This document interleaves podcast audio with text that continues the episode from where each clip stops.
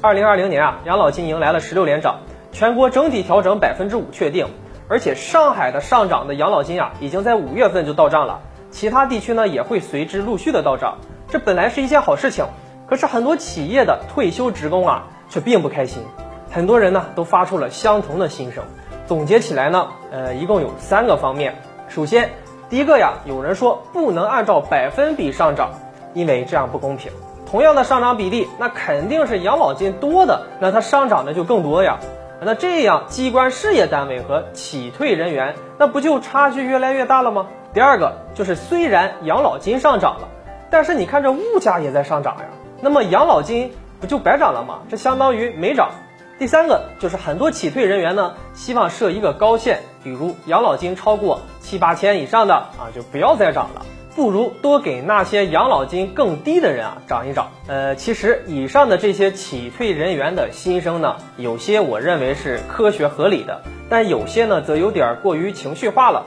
我们说呢，现在的养老金啊，自从二零一四年并轨以来，大家都是严格按照养老保险的计算公式来统一发放的。虽然过去的确存在一些历史上的问题啊，导致不同的人群呢，这个养老金待遇的计算方式不太一样，但是啊，这是需要一定的过渡期来改善的。那过渡期之后，相信我们的养老金并轨啊，会把这个差距缩到最小。目前啊，咱们不管是职工啊、农民还是机关事业单位，都是需要缴纳养老保险到十五年以上，等到退休年龄办理退休手续，领取养老金的。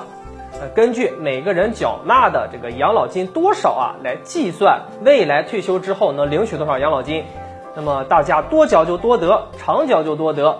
目前呢，并轨之后的养老金计算缴纳方式呀，还是非常符合咱们心意的。